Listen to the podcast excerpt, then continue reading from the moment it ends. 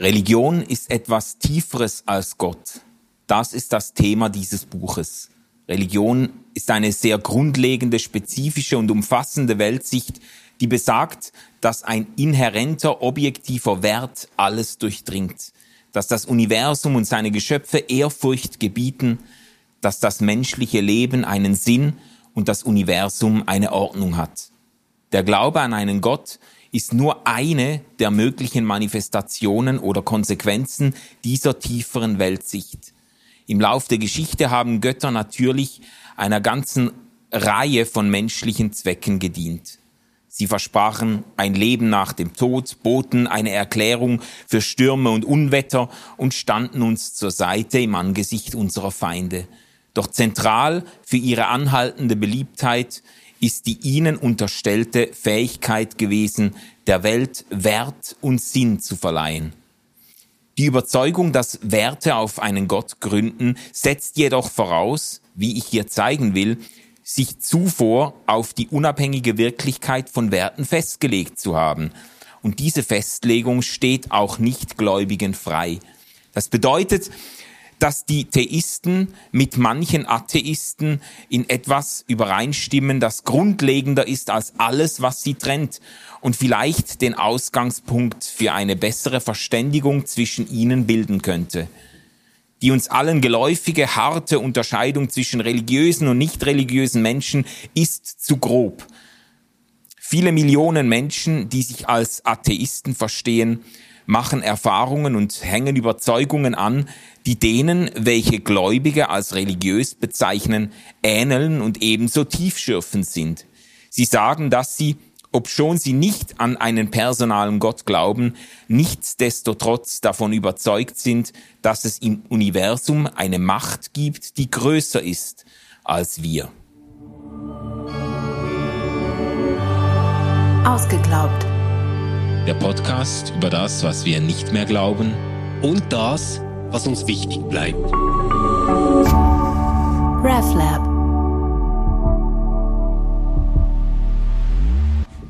Ja, herzlich willkommen zu Ausglaubt, die Staffel mit den großen Büchern, den Büchern mit Impact. Und dieses Mal ist das ein doppeltes herzliches Willkommen, ähm, weil wir vor Publikum sprechen, Manu. Genau, zum das ersten erste Mal. Mal in der Ausglaubtzeit mit Ja. Publikum. Ich bin fast ein bisschen aufgeregt gewesen heute, irgendwie Ja. aber im positiven Sinne. Äh, sonst sind wir in unserem Kabäuschen und drücken da auf Record und im schlimmsten Genau, wir können Falle... immer deine Schnitzer rausschneiden. ich schneide deine Rülpser raus. Im schlimmsten Falle kann man noch mal neu ansetzen. Äh, Das wollen wir jetzt nicht. Das ist jetzt One Take. Das muss jetzt machen. einfach klappen, gell? Ja. Aber deswegen haben wir ein ganz einfaches Buch genommen. Religion ohne Gott von Ronald Dworkin. Ähm, er ist ähm, einer der ganz großen Philosophen, Rechtsphilosophen. Ähm, des 20. und angehenden 21. Jahrhunderts. Er hat studiert an den Universitäten Harvard und Oxford, wurde dann ähm, an der Yale Law School zum außerordentlichen Professor berufen und lehrte an den Instituten für Philosophie und Rechtswissenschaft. Eine mega interessante Kombi, finde ich. Bei Ja. uns wird es so in den Bereich Rechtsphilosophie wahrscheinlich gehen. Ähm, und zwar an zwei Universitäten, nämlich äh, in New York und Oxford. Und ähm, diese Geistesgröße konnte man 2011 nach Bern einladen, indem man an eine noch größere Geistesgröße erinnert hat. Allerdings. Nämlich Albert Einstein himself.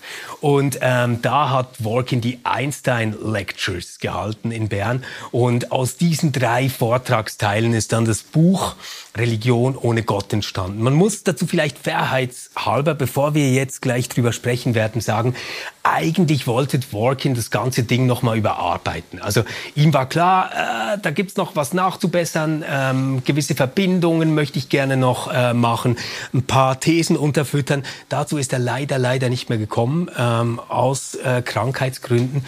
Und er ist ja dann 2013 äh, verstorben und konnte das so nicht mehr äh, fertigstellen.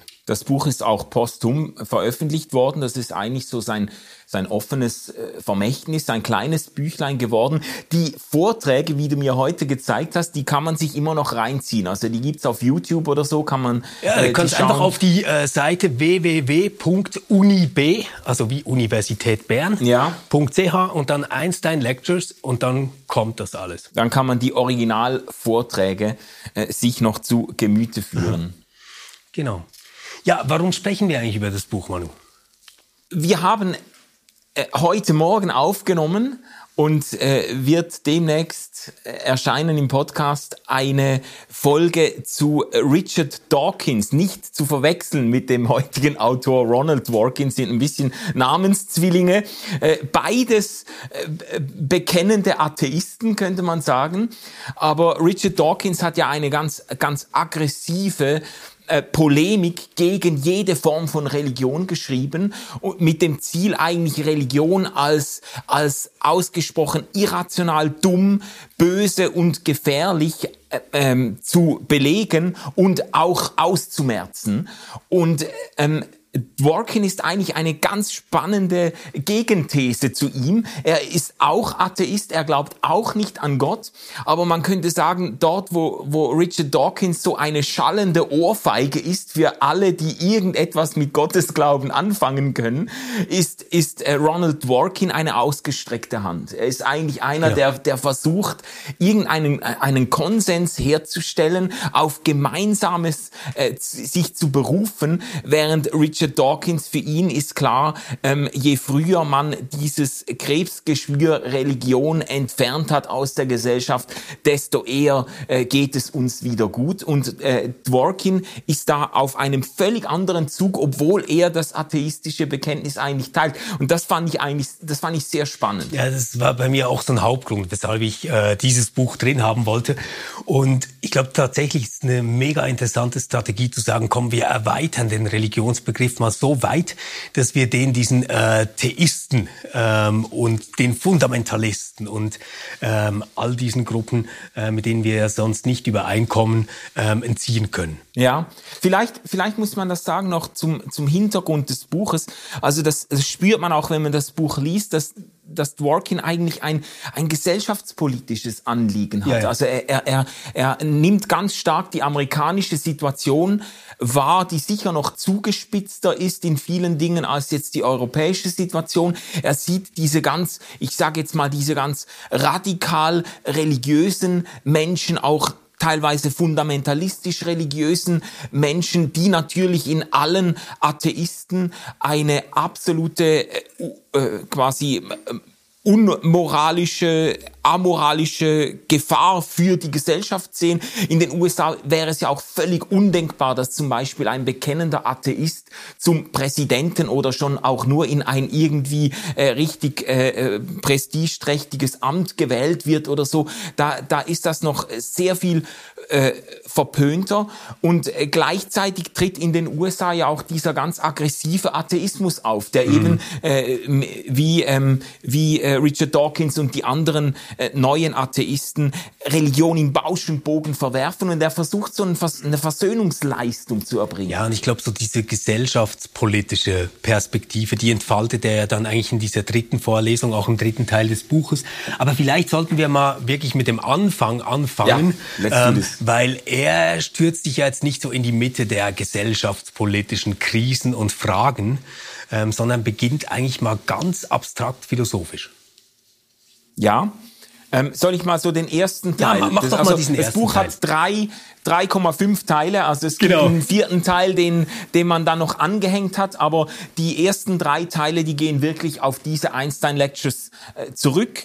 Und im ersten Teil, da entfaltet er eigentlich, was ich jetzt kurz als Programm auch in dem Zitat schon erwähnt habe, er entfaltet eigentlich diese Idee, dass Religion etwas Tieferes ist als der Glaube an Gott. Also er, er versucht zu zeigen, äh, Rel- Religion ist auch, äh, Religion gibt es auch ohne Gottes, Gottes Glauben. Religion besteht in einem, in einem, in einer Überzeugung, dass es in dieser Welt objektive, inhärente Werte gibt, dass unsere Wirklichkeit durch, durchdrungen ist von, von objektiven Werten. Ähm, dann sagt er auch die Überzeugung, dass die Welt und ihre Geschöpfe Ehrfurcht in uns wecken, die Überzeugung, dass das Leben Sinn macht und das Universum eine Ordnung hat. Das ist so diese religiöse Haltung, die er, die er definiert und die er eben dann auch ausmacht bei denjenigen, die sich jetzt gar nicht zu einem bestimmten Gottesbegriff bekennen oder die überhaupt nicht an einem Gottesglauben anhangen. Also das ist vielleicht der, der, die entscheidende Einsicht in diesem ersten Teil, die grundlegend ist für das ganze für das ganze Buch. Vielleicht, vielleicht wir, wir werden ja dann noch mal drauf zurückkommen und das detaillierter also anschauen. Aber, aber vielleicht, was, was, was schon wichtig ist, auch in diesem ersten Teil, ist, dass er sich ja da an dieses Einstein-Zitat anhängt. Mhm. Und ich glaube, das, ah, ja, müssen wir, das müssen wir nachher besprechen und lesen. Und dass er eine ganz verrückte Unterscheidung vornimmt, ähm, nämlich ähm, Religion noch mal unterteilt. Ja, also er unterteilt Religion grundsätzlich, aber das ist eigentlich seine Sicht der Wirklichkeit überhaupt. Also er unterteilt die ganze Wirklichkeit in eine Welt der Tatsachen, und in eine Welt der Werte. Und auch, er sagt auch, Religionen haben eigentlich so eine Tatsachenebene. Also er nennt er, er nennt es den wissenschaftlichen Teil. Ja, er nennt Teil es sogar den wissenschaftlichen Teil von Religionen, aber er meint, er meint damit eben auch das Bekenntnis zu einem Schöpfergott. Er meint eigentlich das, er meint eigentlich alles, was irgendwo die Dinge betreffen, so wie sie sind. Und dann sagt er, es gibt in den Religionen und in der Wirklichkeit überhaupt gibt es diesen, diese Werte, Dimension, diesen Wertebereich. Und äh, die beiden Bereiche, die trennt er sehr scharf. Er will nicht, dass man den einen Bereich äh, aus dem anderen ableitet. Also man kann nicht aus den aus dieser Welt die Werte ableiten, sondern die Werte stehen für sich. Die ja. sind quasi Siehst du, und da, da haben wir jetzt schon mal einen mega Unterschied gleich schon in diesem ersten Kapitel zu Dawkins. Ja. Dawkins akzeptiert ja diese neukantianische Unterscheidung ähm, zwischen der Beschreibung einer Wirklichkeit und der Interpretation einer Wirklichkeit nicht. Eben nicht, ja. Die akzeptiert ja. er nicht. Und Dworkins ganzes Argument, werden wir sehen, fußt genau auf dieser Unterscheidung, mhm. dass er sagt, naja, wir haben einen Teil, ähm, den nennen wir Wissenschaft, ähm, nämlich zum Beispiel die Frage, woher kommt die Welt? Da sagen halt äh, Religionen dann zum Beispiel, ja, das hat der liebe Gott gemacht, ähm, würde ich sagen, ist halt falsch, aber äh, auch nicht so wichtig, weil im Reich des Sollens, sagen wir jetzt mal, also ja. auf dieser zweiten Seite, da können wir uns ja als Werterealisten ähm, easy einig werden. Und ja. darauf kommt es an. Oder das wäre so Teil eins die Spitze. Aber wir müssen da auf das Einstein-Zitat dann noch zu sprechen kommen. Teil zwei ist eigentlich schon fast poetisch. Und da habe ich so ähm, warme Gefühle für Physik bekommen, die ich eigentlich im Schulunterricht nie hatte. ja. ähm, nämlich so ähm, diese Einsicht, dass ähm, die Physik oder die Physikerinnen und Physiker eigentlich keine Entzaubererinnen und Entzauberer der Welt sind, mhm. sondern selbst ganz verzaubert sind von der Welt und sich von dieser Verzauberung auch leiten lassen. Ja. Ähm, nämlich dadurch, dass die vermuten, dass zum Beispiel eine Weltformel, die jetzt Gravitationstheorie ähm, zum Beispiel zusammenbringen könnte äh, mit ähm, der wie, wie, wie heißt die ganz genau? Relativität. Mit der Relativitätstheorie. Nein, das, das wäre ja die, die Gravitationstheorie, die, die Quantenmechanik, genau. Also die, die Theorie, diese Supertheorie, die Quantenmechanik mit Relativitätstheorie verbinden könnte.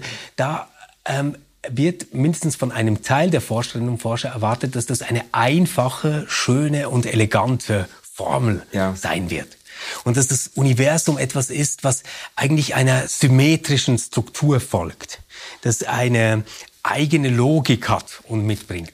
Das, ich finde das, das finde ich jetzt sehr faszinierend auch an dem Buch. Das liest sich auch äh, hochspannend, wie er eigentlich nachweist schon an Buchtiteln ja. von, äh, von hoch ähm, dotierten Physikern, dass eigentlich Schönheit und Faszination von der Materie eine ganz entscheidende Rolle spielt und er sogar mit de, sogar den Gedanken vertritt, ähm, dass eben Naturwissenschaften ganz stark auch getrieben sind von dieser Faszination für die Materie und von dieser Suche nach Schönheit. Ähm, ja. Das finde ich, das, das finde ich sehr, sehr spannend. Also mich, mich hat das total fasziniert, dass quasi diese Unterstellung, dass das Universum letztendlich vollständig verstehbar sein wird, einhergeht mit der Idee, dass es schön ist in einem wirklichen Sinne. Also, dass es schön ist, unabhängig vom Auge des Betrachters. Ja. Total verrückt für mich, sowas anzunehmen, aber finde ich cool. Ja, aber das, also da kann man natürlich Parallelen bis zurück zu den alten Griechen ziehen, ja. die ja auch ihre Philosophie eigentlich aus einer Faszination für die, für die Ordnung und die, und, und, und eben die, die Schönheit der, der Welt entwickelt haben. Ja, und dann kommt er zum dritten Teil und da geht er äh, wirklich nochmal stark auf die Themen ein, die, die du jetzt eingangs äh, schon genannt hast. Also was bedeutet denn jetzt diese Perspektive auf Religion eigentlich ähm, für Religion in der Gesellschaft. Ja. Und da geht es ganz stark auch um die Religionsfreiheit. Mhm. Ähm, und jetzt Freiheit nicht nur als eine positive Freiheit, Religion wählen zu können, sondern auch als die negative Freiheit, äh, nämlich von Religion verschont zu bleiben. Und mich hat, mich hat äh, Dworkin da schon überzeugt, dass es argumentet, also ich will es noch gar nicht zu sehr beurteilen, aber mindestens ist das unter der Perspektive seines Religionsbegriffs jetzt nicht gerade mega einleuchtend, dass theistische Religionen oder ähm, als Religionsgemeinschaften verfasste Religionen so einen total anderen gesellschaftlichen Status haben, als das Religion hat, die man jetzt zum Beispiel auch als Ideologie ja. oder als eine Weltsicht, eine Perspektive auf die Wirklichkeit. Ähm, also die hat da weniger äh, gute Karten. Ja, da kommt der Rechtsphilosoph eigentlich durch in diesem Teil. Das ist auch und der Pragmatiker, oder? Ja. Und der Pragmatiker. Weil da ist er viel geduldiger als ähm, Dawkins. Der, der schlägt jetzt nicht einfach gleich auf die andere Seite und sagt, ja, äh, dann hören wir jetzt auf mit dieser Religionsfreiheit und diesen Sonderrechten, sondern er sagt, ja, Weißt du, so ganz sinnlos ist das ja nicht. Wir, wir wollen da ja nicht unnötigen Streit provozieren. Die Religion soll einen Schutzschirm behalten, aber kommt, wir machen den ein bisschen kleiner.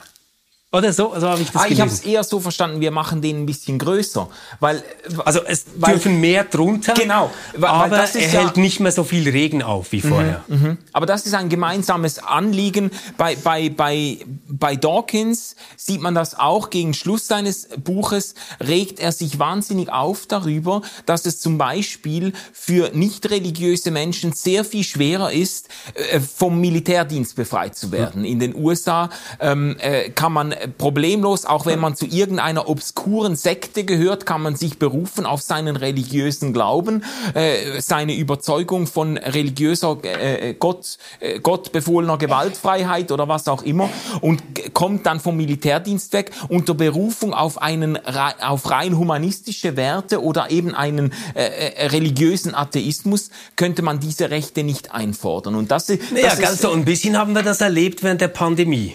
Ja. Also Religionsgemeinschaften hatten ja, ja, eine andere Art von Versammlungsfreiheit, als das irgendwie Turnvereine hatten. Ja. Also und das, das ist ein gemeinsames Anliegen jetzt von, von Dawkins und Dworkin. Äh, Dworkin vertritt es einfach sehr viel, ähm, wie soll ich sagen, sehr viel... Naja, pragmatischer, äh, pragmatischer realistischer, geerdeter, versöhnter, weiser, netter, älter. Genau. Netter, Gut. Ja. Hey Manu, was hat dir am Buch ähm, besonders gefallen? Ja, ich finde, also dieser dieser Punkt, den du im zweiten Teil jetzt kurz referiert hast, so, das fand ich schon interessant. So diese, ja, habe ich diese, mir gedacht. Das war mir sofort klar, dass du da jetzt drauf springst. Nee, aber diese, diese, diese Einsicht, dass dass selbst in den oder gerade in den Naturwissenschaften, wo man sich der reinen Objektivität rühmt und das Gefühl hat, da zählt nichts außer die Sache, die gerade unter dem Mikroskop oder vor dem Teleskop ist oder so, dass gerade dass gerade da auch durchscheint, dass eigentlich äh, Wissenschaft nicht möglich ist ohne eine gewisse Zuwendung, Faszination, Leidenschaft für den Erkenntnisgegenstand und dass das irgendwo okay, die, ja. dass irgendwo also du meinst jetzt dieses Pathos, das ja, drin ist, okay. ja und diese und diese diese ähm, Anerkenntnis der der Schönheit. Das ist ja auch. Aber magst du dich noch erinnern? Ähm, wir haben genau bei Hartl über dieses Thema gestritten. Ja, ja. Ähm, äh, ganz kurz für die, die das noch nicht gehört haben, das war die erste Folge und da haben wir über Hartels Buch äh, gesprochen, Eden Culture. Und da kommt die Idee drin vor, dass es wahrhaft Schönes gibt. Also Schönes, das nicht ähm, sich kulturell vermittelt oder eingeprägt hat, sondern das immer und zu jeder Zeit hätte als schön gelten können. Für, für Hartl sind das vor allem ähm, teure Altbauwohnungen aus dem 18. und 19. Jahrhundert. Aber ähm, die, die Grundfrage ist ja tatsächlich, ähm, gibt es das Schöne an und für sich oder ist das etwas, das wirklich im Auge des Betrachters, der selbst wieder durch kulturelle Individuationsprozesse etc. darin geschult wird, überhaupt erkennbar ist? Und da warst du der Hardcore-Metaphysiker und hast ja die These vertreten, ja, es gibt tatsächlich Schönes. Habe ich das, ja? Genau. Du, und, was interessiert mich mein Geschwätz von gestern? Ja, ever, also, ever, ever. Und ich habe das Gefühl, weil, weil dir Dawkins so auf den Sack gegangen ist damals, äh, mit, mit diesem Realismus und äh, dieser naturwissenschaftlichen Perspektive auf die Welt, ähm, kannst du das jetzt bei Dworkin gar nicht mehr so feiern, äh, wie du das noch vor zwei Monaten getan hättest. ich weiß auch gar nicht, ob ich das so in diese starke platonische These gefasst hätte. Es gibt das Gute und das Wahre und das Schöne. Ich, ich fand das einfach äh, faszinierend zu sehen, wie er das selbst den, den gefeiertsten Physikern nachweist, dass sie eigentlich nicht umhin kommen, dem Universum und äh, als Theologe würde man sagen, der Schöpfung eine, eine Schönheit, eine Ordnung zuzugestehen. Und er selber sagt ja auch, das gehört für ihn quasi zu dieser religiösen Haltung, die eben selbst Atheisten pflegen. Wieder eine mega Unterscheidung zu Dawkins. Dawkins widmet das ganze erste Kapitel seines Buches der Dekonstruktion ähm, der Aussage, dass ähm, selbst Physiker, große Physiker und Wissenschaftler eigentlich religiöse Menschen waren. Mhm. Sagt er, nein, nein, das, das habt ihr falsch verstanden, die haben was ganz anderes damit gemeint. Und tatsächlich, oder? Also wenn es um einen personalen Gottesbegriff geht, dann kann man das jetzt für Einstein wirklich nicht behaupten. Macht Dworkin gar nicht, aber Dworkin fährt genau die Schiene, dass er sagt, äh, aber schaut mal an, was sind denn die Ideen, die Hintergrundkonzepte, die die geleitet haben? Ja. Das sind letztendlich letztendlich Unterstellungen, dass das Ganze ähm, schön sein muss, verstehbar sein muss, symmetrisch sein muss, etc. Ja, ja. ja aber jetzt bring doch dein Einstein-Zitat. Das passt jetzt gut. Wenn du, Komm, wenn wir du bringen das jetzt das Einstein-Zitat. Dann, dann können wir äh, deinen großen Moment äh, feiern. Nur das Einstein-Zitat kommt natürlich in Teil 1 schon vor. Ja. Aber ich, ich bringe das jetzt. Also, das Wissen um die Existenz des für uns Undurchdringlichen, der Manifestation tiefster Vernunft und leuchtendster Schönheit, du, das klingt fast wie tolle, ähm, die unserer Vernunft nur in ihren primitivsten Formen zugänglich sind, dies Wissen und Fühlen macht wahre Religiosität aus. In diesem Sinn und nur in diesem gehöre ich zu den tief religiösen Menschen. Mhm. Das ist ein Einstein-Zitat. Und das bringt das bringt Dawkins genauso wie Dworkin. Und Dawkins versucht aber dann Einstein ganz eigentlich recht platt auf die naturalistische äh, Seite zu ziehen und zu, zu sagen, ja gut, also wenn man Religiosität, Religiosität so weit fasst, ja gut, dann bin ich auch religiös. Aber letztlich versucht der Dawkins eigentlich einen, einen äh, sehr sehr steilen äh, Materialismus zu unterstellen. Und Dworkin sagt, nee, da ist da schon mehr dahinter. Da steckt, da steckt eben eine, eine Überzeugung, eine Haltung dahinter, die sich mit gutem Recht religiös nennen darf. Was ich halt krass finde und was für mich jetzt beide etwas wenig draus machen, sage ich jetzt mal bei mhm. diesem Zitat, ist diese unglaubliche Bescheidenheit, ähm, die Einstein hier an den Tag legt. Also der ähm, spricht von der Existenz ähm, von etwas, das für uns nicht durchdringbar ist. Ähm, das eine tiefste Vernunft und die leuchtendste Schönheit ist. Und das alles ist für uns überhaupt nur erfahrbar in den primitivsten Formen. Das ist eigentlich so die Idee, dass hinter dieser Welt eigentlich ähm, die wahre Bühne steht, ähm, wo das ganz große Theater läuft. Mhm. Und wir, wir sehen quasi so schattenhafte Umrisse. Erinnert schon ein bisschen auch so an platonische Vorstellungen. Ja, ja, ja, ja. Ähm, ja, aber äh, dann, dann mach das mal ohne eine Hinterwelt, ohne eine metaphysische Hinterwelt, meine ich jetzt. Mhm. Und dann, dann wird es ganz schwierig. Was, was mich so geflasht hat an äh, Dworkins Text, ist, dass einer nach etwa 200 Jahren, und zwar ziemlich genau nach 200 Jahren, wieder den Mut hatte, die Idee aufzugreifen, die Schleiermacher, also der große protestantische Kirchenvater, äh, mit viel Werf, äh, nicht als alter Mann, sondern als Jugendlicher damals in den Ring geworfen hat. Der hat ja in den Reden auch gesagt, dass Gott nur eine Anschauungsform des yeah. Universums ist, aber das Ganze ist mehr. Ähm, das Universum ist mehr als Gott. Gott ist ein eine Brille quasi, die wir anziehen können, wenn wir drauf blicken. Und Dworkin nimmt es wieder auf und ähm, versucht daraus so etwas wie ähm, ein Gefühl, das aber eine Bestimmtheit hat, nämlich eine Bestimmtheit, indem es sich auf real existierende Werte bezieht, ähm, zu, zu begründen. Ja, aber dann lass uns mal über die Werte noch reden, weil es ist ja auch ein ganz eminent ethisches äh, Proposal, was er hier, was er hier äh, vorschlägt. Also er spricht von, er spricht von der Welt der Werte, die objektiv gegeben sind. Und er gibt zu, das finde ich jetzt wieder sympathisch. Übrigens, wenn du von Bescheidenheit sprichst, ich finde jetzt Dworkin auch nicht wahnsinnig bescheiden, aber viel bescheidener als Dawkins. Äh, Dawkins äh, redet von Dingen, die er nicht versteht und im wo findest du der Dworkin nicht Ich, ich finde ihn in dem Sinn nicht wahnsinnig bescheiden, dass er natürlich ähm, man, man könnte ihm vorwerfen, dass er so äh, eigentlich eine doppelte eine doppelte Vereinnahmung übt. Er vereinnahmt eigentlich Atheisten unter einen Religionsbegriff, den sie nicht unbedingt unterschreiben würden. Also das erinnert mich ein bisschen an Karl Rahners Rede von den, vom anonymen Christentum. Manche Leute, äh, viele, viele Atheisten würden vielleicht auch unter Dawkins Voraussetzungen sich eben doch nicht als religiös verstehen wollen. Ähm, und er vereinnahmt natürlich auch die Theisten unter einen Religionsbegriff, für den Gott gar nicht wirklich wesentlich wesentlich ist, sondern bestimmte Werte, denen man anhängt, oder? Gut, oder man das, könnte äh, jetzt, wenn man ganz kritisch ist, noch sagen, naja, es gibt ja einige Religionen, äh, jetzt wirklich auch als große Religionsgemeinschaften, die ohne Gottes Idee leben. Das ist, das ist ja, ja Aber aber, der, aber eben, ich finde ich finde ihn Anspruch ist hoch, bescheidener. Ich bei ja. ihm. Er hat einen sehr hohen Anspruch, hier etwas zu demonstrieren. Ja. Aber die ganze Argumentation, die ganze Sprache, der Gestus ist doch total bescheiden, finde ich. Ja. Sehr tastend. Er, er probiert ja, fair das enough. aus.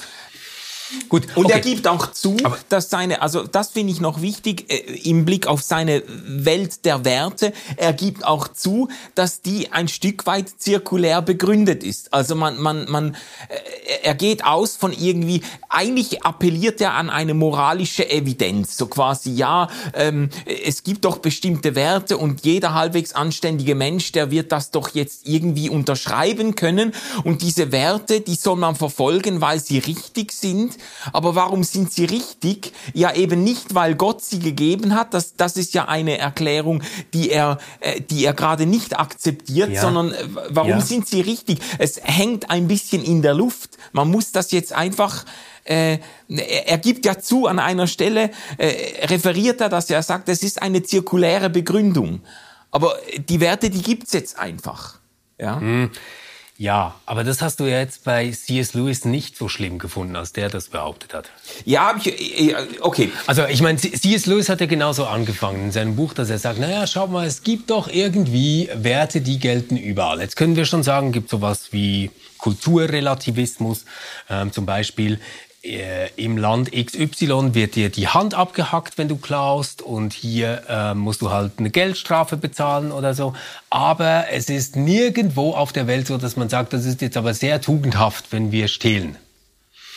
Und ähm, dann ähm, hat er daraus ja eigentlich geschlossen, okay, es gibt so was wie ein moralisches Bewusstsein. Woher kommt das denn? So, und jetzt bei, bei Dworkin, ähm, ich glaube, den kannst du auf zwei Arten lesen. Du kannst ihn auf eine mega altmodische Art lesen, jetzt im Sinne von so einer ähm, schon fast scholastischen, ähm, platonisch geprägten Idee, die sagt, naja, diese Idee kommt zu uns, weil es diese Werte irgendwo in einem Ideenhimmel gibt. Das, das wäre so die eine Lesart. Mhm. Das, das würde ich ihm gar nicht unterstellen, sondern ich würde wie sagen, der steht doch staunend, also wie er vor dem Sternenhimmel und dem Ja. Universum oder der schönen Blume staunend dastehen kann, steht er staunend vor dem Phänomen, dass irgendwie Menschen gewisse basale Werte überall und zu jeder Zeit teilen. Jetzt, jetzt kann man immer noch sagen, na ja, aber Menschen treffen auch andere Werturteile und so. Ich finde das nie so schlagend. Ja, ja. aber das ist, also ich habe auch über C.S. Lewis nochmal nachgedacht. Ich war ja auch da schon verhalten in unserer Folge Ja. und bin, äh, je länger ich nachdenke, desto weniger überzeugt, äh, dass, dass das, was C.S. Lewis macht, funktioniert. Ich glaube, dass sich die Letztgültigkeit von Werten weder theistisch noch atheistisch wirklich begründen lässt. Ja, also ich also- glaube, also C.S. Lewis geht auch nicht auf. Aber, aber schau mal, theistisch läuft es doch jetzt so klassischerweise über, über die Schiene, dass man sagt, warum ist das richtig? Gott hat es geboten. Und das, Ja. das, was er jetzt hier anbietet, ist eigentlich zu sagen, na ja, ähm, zuerst mal ist doch erstaunlich, dass wir in ganz unterschiedlichen Situationen gewisse Dinge immer für richtig halten.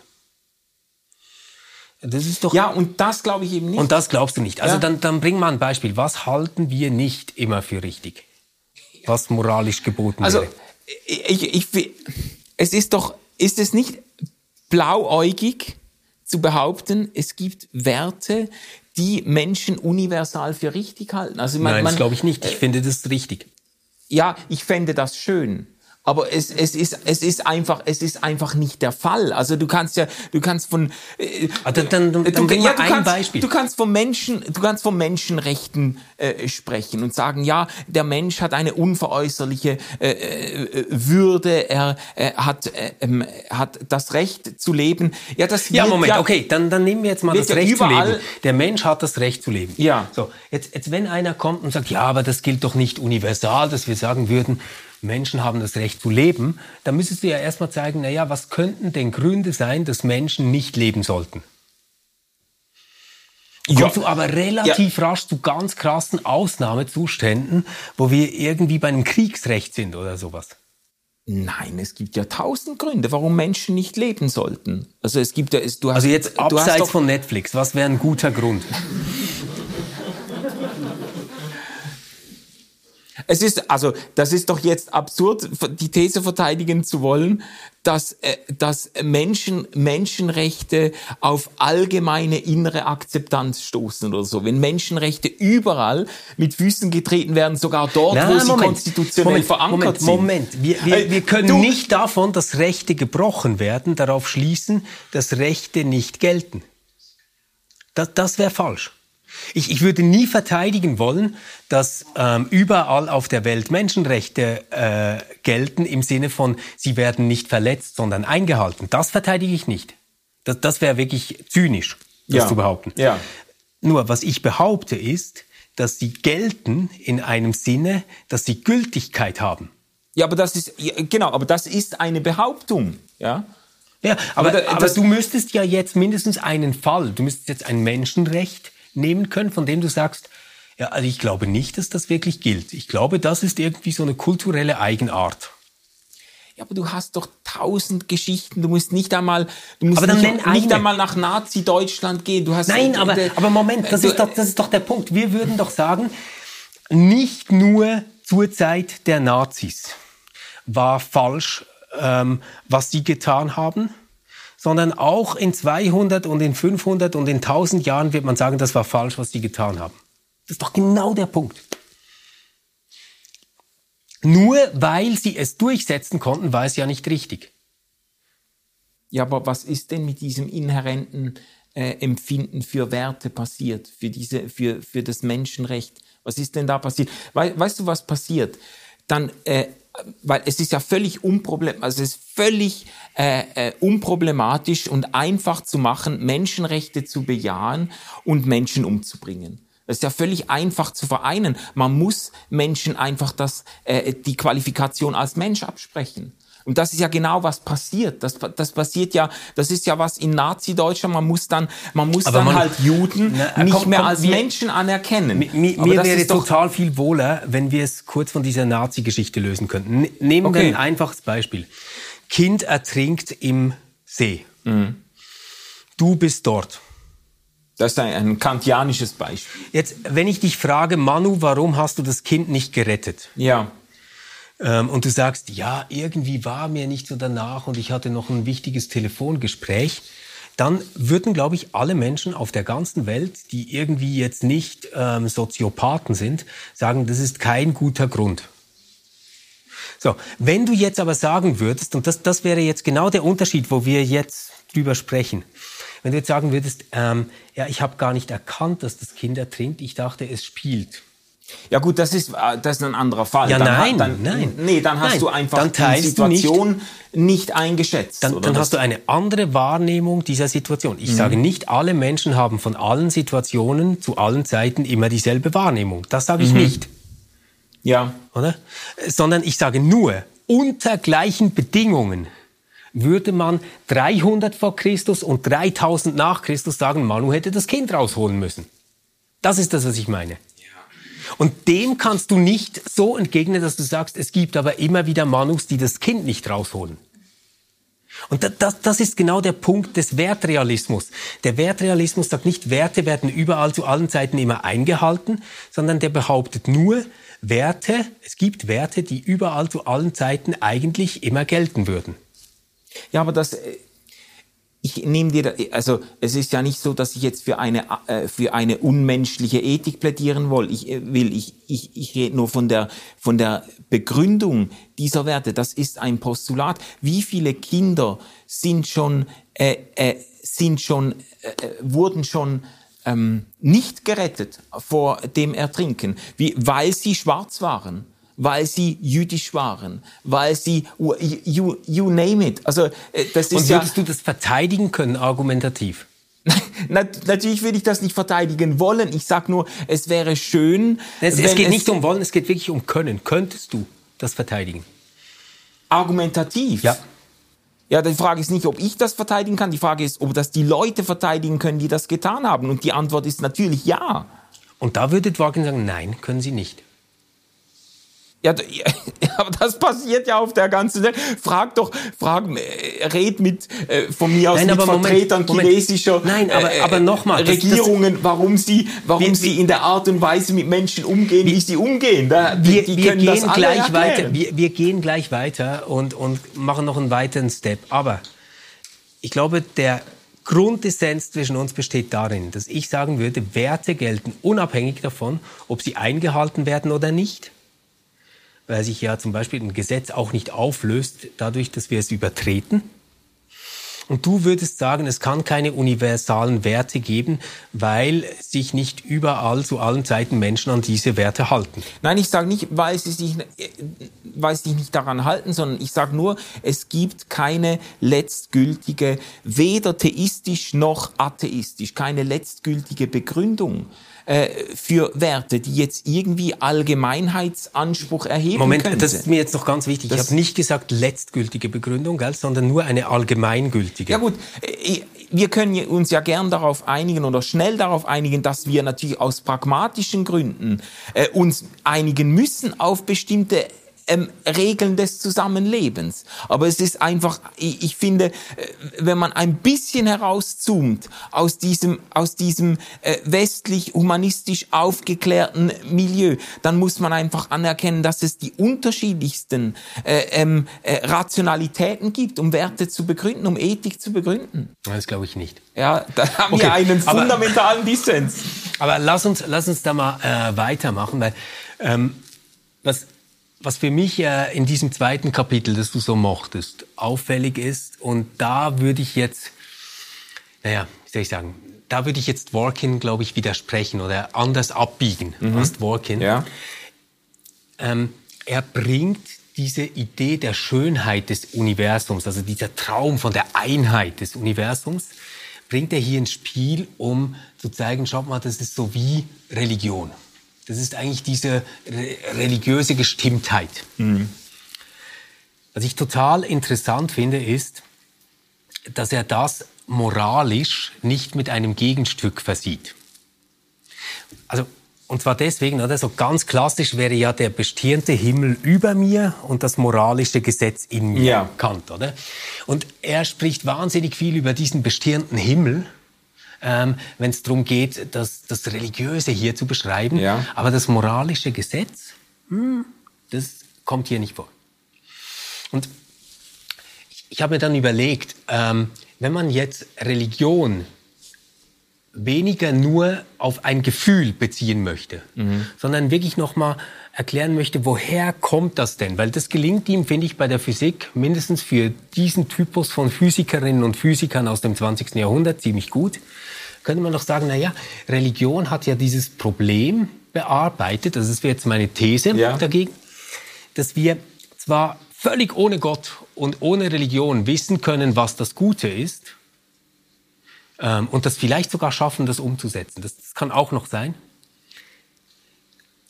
Aber doch trotzdem immer dieses Scheißgefühl haben, dass diejenigen, die das Richtige tun, nicht unbedingt die sind, ähm, denen es besser geht, als denen, die keinen Deut darauf geben. Ja. Mhm. Also es sind nicht immer die, die die Babywelpen retten, äh, die, die, äh, die, glücklichen Menschen sind und ähm, denen der ganze Ruhm und das ganze Glück zukommt, sondern manchmal sind es die, die finden es ihnen egal. Ja gut, das ist ja auch ein, ein biblisches Motiv. Das findest du in den Psalmen, Leute, die sich daran aufreiben, dass ja. sie sich so viel Mühe geben, irgendwie das Gute und Richtige zu tun. Und es geht, äh, sie werden, sie werden nur mit äh, Schicksalsschlägen belohnt. Und andere, die scheren sich kein Deut und ziehen da ihr Ding durch und ähm, und ich, ich glaube tatsächlich, die, die Bibel hat das weitgehend so bearbeitet, dass sie gesagt hat, ja, aber wenigstens können wir klagen. Wir können zu Gott klagen, ja. dass das so ist. Und ich meine tatsächlich, die Psalmen sind voll, Weisheitsbücher sind voll davon. Ja. Ähm, was dann ja später, ähm, so Neues Testament, Kirchengeschichte nochmal dazu kam, war so diese Idee, dass es eine ausgleichende Gerechtigkeit geben könnte nach diesem Leben. Ja. ja. Und ich glaube, diese Idee ist gar nicht so schlecht. Ähm, weil erstens ähm, entschärft sie das Problem, dass ich selbst für diese Gerechtigkeit jetzt sorgen muss. Und andererseits lässt sie mich ständig hoffen, dass das Ganze doch vielleicht irgendwann, also was ist so, wie du sammelst Kumuluspunkte und plötzlich kannst du damit bezahlen, äh, aufgeht, oder? Ähm, ja. ja. also meine, meine Idee war, war eigentlich, um, um so zu sagen, vielleicht ist ja inhaltlich gestimmte Religion, die ein Jenseits voraussetzt und äh, deswegen auch eine personale Gottheit, insofern personal, dass eine Gottheit beobachtet, was hier geschieht und mhm. wer was tut. Deswegen ähm, so wichtig geworden für Menschen und bleibt auch wichtig für Menschen, weil sie genau diesen Gap im moralischen Empfinden irgendwie bearbeiten kann, auch, auch wenn nicht auflösen. Ja, also ich weiß auch gar nicht, also ich würde das auch unterschreiben. Ich glaube auch, du, du musst das, also müsstest das gar nicht so in dem Sinne, äh, wie soll ich sagen, so, so ökonomisch verrechnend oder so formulieren, ja, ja. So, so, sondern äh, man könnte auch sagen, äh, es ist, glaube ich, eine Qualität, zumindest jetzt der christlichen Lebensauffassung, die atheistisch meiner Meinung nach nicht eingeholt werden kann, dass unser Leben etwas anderes ist und mehr ist als die Summe unserer Taten. Also dass, dass es nicht einfach äh, quasi, ja, was mir jetzt da gelingt und was ich jetzt ethisch, moralisch äh, äh, richtig auf die, auf die Kette kriege, das ist dann die Summe meines Lebens, sondern so wir diese, sehen, was wir tun, oder? Ja, mhm. ja, sondern so diese Zuversicht, dass äh, es, es gibt mhm. einen Gott, der mir eine Art der Zuwendung und der Anerkennung, der Wertschätzung, etwas Unbedingtes entgegenkommen lässt, selbst wenn ich mein Leben in den Sand gesetzt habe oder selbst wenn sich quasi meine moralischen Werte nicht auszahlen in diesem ja, Leben. Manu, ja. also da, da sprichst du wirklich einen Punkt an, wo ich auch merke, dass ich schon noch mal anders religiös bin als Dworkin. Ja. Ähm, und Komm, vielleicht schließen wir mit diesem Zitat ab ja. und sprechen da noch drüber. Let's do this. Ähm, ich, ich lese zuerst das, das Zitat ähm, und würde es dann gerne das mit dir besprechen. Zum Schluss des ja, Buches. dieses Schlusszitat. Ah, ja, ja. Sehr schön. Wir können dem Tod mit der Gewissheit entgegensehen, dass wir angesichts der größten Herausforderung, vor die sterbliche Wesen gestellt sind, etwas Gutes zustande gebracht haben. Vielleicht genügt ihnen das nicht und nimmt ihnen rein gar nichts von ihrer Furcht. Es ist aber die einzige Art von Unsterblichkeit, die wir uns ausmalen oder jedenfalls die einzige, die wir überhaupt anzustreben berechtigt sind. Wenn irgendeine Überzeugung religiös ist, dann diese. Sie steht ihnen offen, gleichgültig, für welches der beiden Lager der Religion sie sich entscheiden, das mit oder das ohne Gott. Mhm. Ich finde das, ich find das mega schön formuliert. Ja. Und die Idee dahinter, die ist wirklich so was, das rührt mich jedes Mal, dass man sagt, ja, diese Begrenzung der Lebenszeit führt gerade dazu, dass ich etwas machen will aus diesem Leben, dass ich es aussaugen will, ja. dass ich es leben will, dass ich ein Lebenswerk vollbringen will. Mhm. Und Dworkin sagt auch, es muss ja gar nichts Riesiges sein. Es muss etwas sein, was du gemacht hast. Ja. So, und ich finde so irgendwo, ja, geil. Und dann auf der anderen Seite denke ich auch, irgendwie wehrt sich mein kleines pietistisches Herz dann doch dagegen, weil ich diese Vorstellung halt mega schön finde, dass jemand noch zehn Minuten vor seinem Tod irgendwie sagen kann, scheiße, ich hätte mich damals mit meiner Mutter versöhnen sollen. Ja. Und ich möchte irgendwie glauben, dass wir nicht nur in der Vergangenheit darauf zurückblicken können, weißt du, so mhm. in diesem Sinn, dass wir etwas Gutes zustande gebracht ja. haben, sondern noch in der Einsicht, dass wir gar nichts zustande gebracht haben, dass wir gescheitert sind, dass es ja. nicht geklappt hat, sagen können, aber äh, da ist eine Hand Gottes, die vielleicht indem sie Geschichte schreibt, mit mir das vollenden kann, wozu ich keine Freiheit und Kraft ja. mehr habe. Ja. Und das, das wäre jetzt für mich der religiöse Überschuss, auf den ich nicht verzichten könnte mhm. in, in diesem Modell. Äh, das ist jetzt, ist aber eine versöhnliche Zielgerade, weil da bin ich jetzt natürlich wieder ja, ich will ja nachher auch ein Bier trinken ja. mit dir. nee, aber das, das finde ich eben auch, das lässt sich unter atheistischen Voraussetzungen irgendwie nicht einholen und ich finde das auch ganz entscheidend in dem, was ich jetzt, um ein frommes Wort zu benutzen, als Evangelium oder als christliche Botschaft erkannt habe, so dass, dass, das sieht man auch in den Interaktionen äh, von Jesus mit Menschen, dass er in einer Art und Weise mit Menschen, um, mit, auch mit Leuten, die ihr Leben verwirkt haben, die gescheitert sind, umgeht. Ja. Äh, das, das, Im Sinne einer radikalen Zukunftsoffenheit, ja, oder? Ja, ja. Und, das, und dass ihnen eine, okay. quasi einen, einen Wert und ihrem Leben eine Bedeutung zuspricht, selbst noch diesem einen Typen, der ja wirklich so paradigmatisch am Kreuz im letzten Aug, äh, Atemzug seines Lebens Always Look on the Bright Side. Ja, ja, ja, genau. Das ist genau im, im, im letzten im letzten Atemzug nach einem verwirkten Leben ähm, sagt, äh, denk an mich. Und dann äh, sagt er heute noch wirst du ja. Und, und, und so diese, diese, diese, das finde ich schon, äh, das ist eine, das ist ein Zuspruch oder eine Qualität, die sich unter anderen Voraussetzungen nicht so schnell einholen lässt. Das stimmt, es lässt sich wirklich nicht schnell einholen. Nur ich habe einen guten Freund, der wirklich Atheist ist. Und ich habe den mal gefragt, wie er das macht. Und das möchte ich vielleicht trotzdem noch sagen, ja. weil ich, ich finde, ähm, das ist immer wichtig, dass man sich klar macht, diese ähm, Denkhaltung des Atheismus ist auch unglaublich kreativ und produktiv, um diese Probleme zu lösen. Ja. Und ich finde sie auch für mich etwas, was ich wirklich übernommen habe ähm, davon. Habe ihn gefragt, ja, wie gehst du mit dem um? Also, dass diese Zukunft dann nicht mehr offen ist. Also, dass die Biografie das ist, was du gemacht hast. Ja. Und ich fand das total ähm, cool. Er geht damit so um, dass er sagt, na ja, ich löse das für mich so in der Generationenvorstellung. Aha, ja. Also was mein Vater verbockt hat, versuche ich bei meinen Kindern besser zu machen und hoffe, dass sie nicht vor denselben Problemen stehen, ähm, vor denen ich stand äh, durch die Art, wie mein Vater für mich ein Vater war. Ah, ja. Also, weißt du, quasi wie die Idee zu haben, dass mein eigenes Leben dann nicht auf sich selbst beschränkt ist, sondern dass da andere kommen, die etwas weiterführen, ja, was ich vielleicht nicht geschafft habe. Eine überindividualistische äh, Lebenssicht. Ist aber auch geil, oder? Ja, ja. Genau. Ja. Ist auch ein bisschen Wird Religion. nicht reichen, aber ist gut. Cool.